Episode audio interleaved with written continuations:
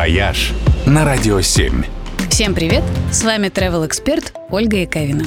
Узбекистан всегда был отличным туристическим направлением, но сейчас он переживает новый travel бум В особенности Самарканд. Пару лет назад в одном из красивейших городов Великого Шелкового пути проводили саммит Шанхайской организации сотрудничества. И к этому важному международному событию городу знатно обновили туристическую инфраструктуру. Здесь появился комплекс отелей мирового уровня.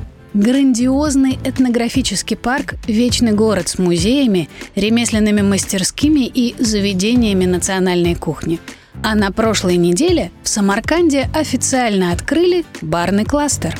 Вернее, он существовал давно, но был тем, что принято называть «best kept secret». О нем знали только местные и их друзья. Туристы же сюда почти не забредали.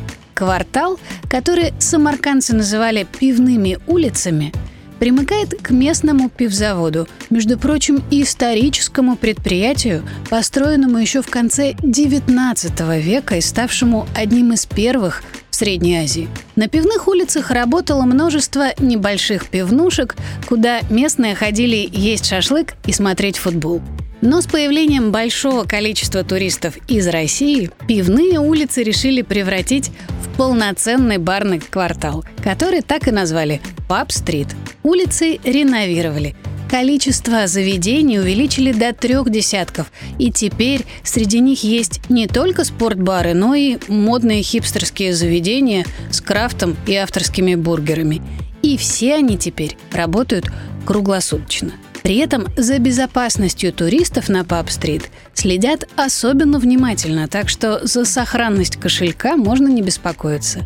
И все это как раз к лучшему сезону для поездки в Узбекистан. Пора по пабам. «Вояж» только на «Радио 7».